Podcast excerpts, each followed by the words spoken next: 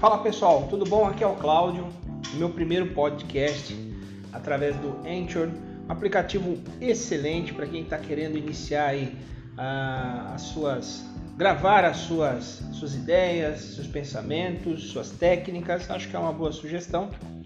É, sou novo nessa linha de podcast, admito que deveria ter começado há mais tempo, apesar de ouvir tanto, não, não, não, não falo através deles, não falava através deles, né? Mas vamos lá. Como primeiro, como meu, minha primeira postagem no podcast, eu gostaria de falar um pouco sobre como que o corretor de imóvel, ele, na minha opinião, como que ele está encarando todo esse novo cenário, né?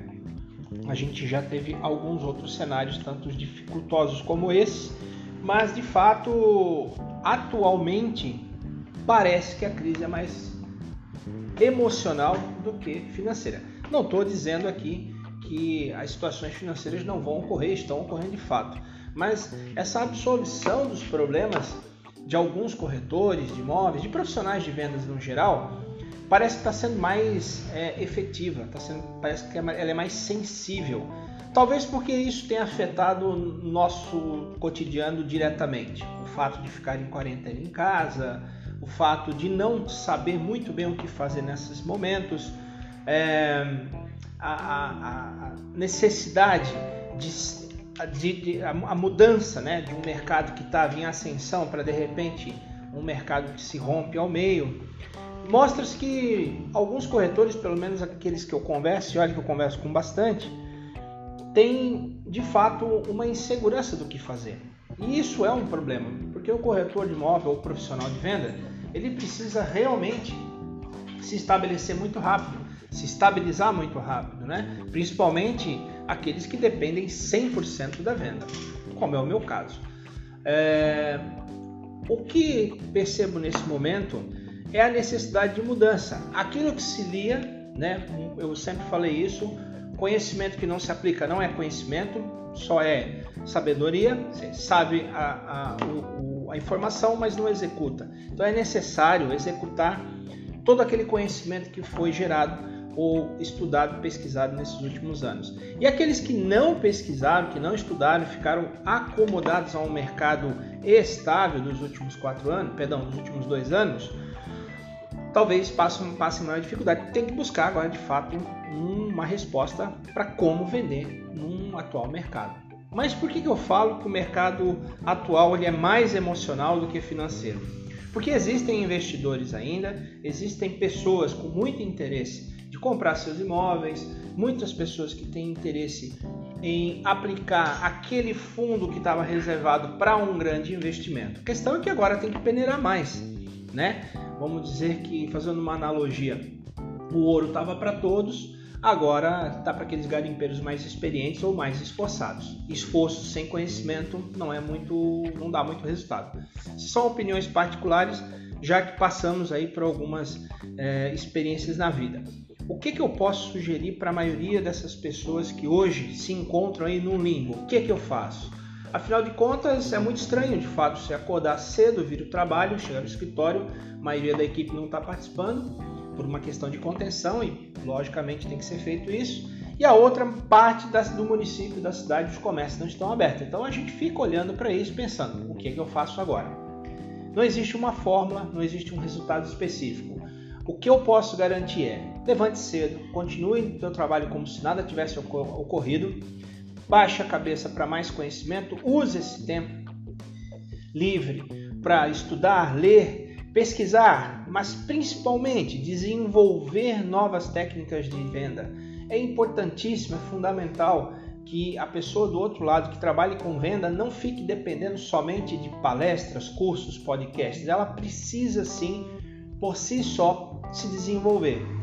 Até porque esse cenário é um cenário novo, né? é incomum. Então é um cenário onde as próprias, os próprios pensadores, os próprios explicadores estão primeiro estudando tudo o que está acontecendo para depois trazerem, entre aspas, alguma opção de melhoria. A filosofia faz muito isso. A filosofia faz um estudo muito detalhado sobre o que ocorre, se pergunta até a exaustão e teoriza sobre esse assunto. O que eu posso teorizar sobre a situação atual é que ela não existe parâmetros, portanto, é necessário que nós criamos esse novo parâmetro, nós nos juntemos e desenvolvamos é, uma nova perspectiva de mercado. Né? Não podemos ficar aquém de algumas pessoas que condizem se dizem donos da resposta, donos do resultado. Olha, siga aqui os três passos nesse é, esse e-book, compre meu curso de 700 reais e a solução dos teus problemas está é, feita. Não, isso não pode ocorrer. Nós precisamos ter um pouco de calma. Óbvio que o conhecimento muitas vezes ele é caro, você tem que pagar por isso. Mas não é por aí, né? Não, é, não se encontra a solução através de um áudio, um podcast ou de um audiobook ou de uma palestra.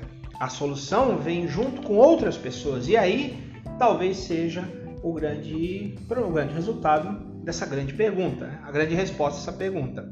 Juntem-se de forma social, já que existe o isolamento social, juntem-se através de ações remotas, né, pelo computador, pelo celular, junte a sua equipe, trate com todos ao mesmo tempo de, como achar um possível resultado. Do teu faxineiro ao diretor da empresa, juntem, cada um tem hoje, é, está no mesmo barco, cada um tem hoje uma opinião formada e forte. É necessário que agora é, as empresas ouçam mais pessoas. É necessário, mais do que nunca, que quem trabalhe com venda esteja ao lado de pessoas motivadas a querer mudar o mercado, porque o cenário já está aí, o novo cenário já está aí. Agora precisamos é colocar isso em pauta e discutir cansavelmente, incansavelmente, até que se acha, é, ache alguma solução. Se não achar solução, que se ache algumas ações de, de negócios. O importante é que a equipe não se desestimule, que a equipe não fique olhando para o além e muito menos perdendo tempo, porque isso sim é de motivador. Ao passar o final de 30 dias, 40 dias, 60 dias, sem venda, o vendedor começa a se questionar se está numa boa empresa, se não está, se está estudando, se não está estudando. Normalmente, aquele vendedor que depende do gerente ou depende de um mercado estável, um mercado aquecido para vender, sem tirar as consequências mais rapidamente.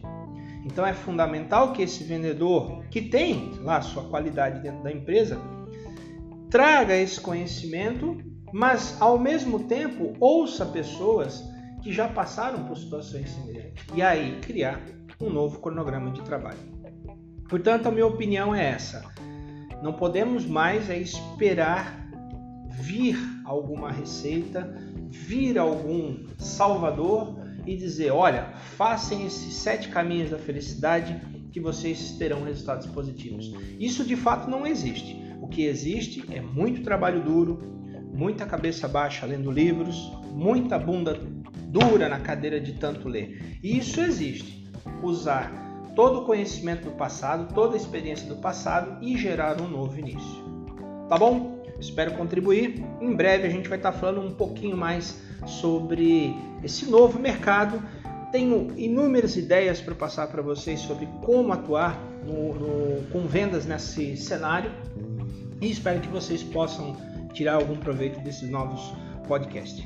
Um abraço, aqui é o Cláudio Limírio e até breve.